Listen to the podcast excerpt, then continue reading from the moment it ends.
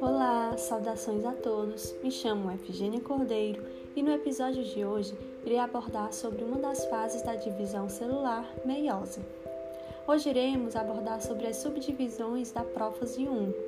Devido à sua complexidade, ela é subdividida em cinco fases: leptóteno, zigóteno, paquíteno, diplóteno e diacinese.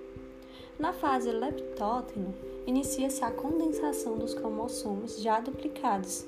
No zigóteno, os cromossomos homólogos se emparelham, alinhando-se em um fenômeno chamado sinapse cromossômica. Na fase paquíteno, ocorre a troca de pedaços entre os cromossomos homólogos, onde alguns genes que se encontravam no cromossomo paterno passam para o cromossomo materno e vice-versa. Esse fenômeno, conhecido como crossing over ou permutação, é de grande importância biológica, pois aumenta a variabilidade genética.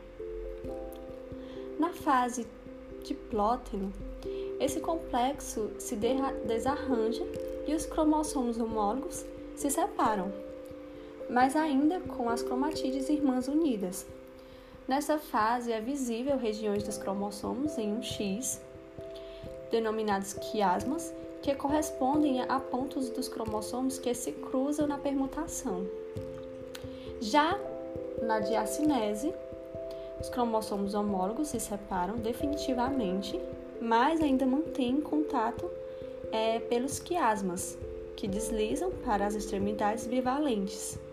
Esse fenômeno recebe o nome de terminalização dos quiasmas. Por fim, o envelope nucleado se desintegra e os pares de cromossomos homólogos, ainda associados pelos quiasmas, espalham-se no citoplasma. E esse foi mais um episódio do nosso podcast. Abraço a todos e até o próximo episódio.